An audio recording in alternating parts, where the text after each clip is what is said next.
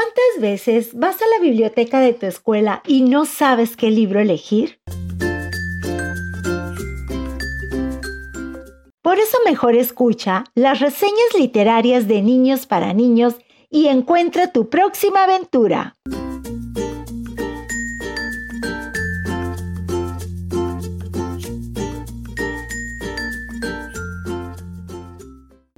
Hola a todos, mi nombre es Héctor Díaz y curso el quinto año de primaria en el CDI Alfaes.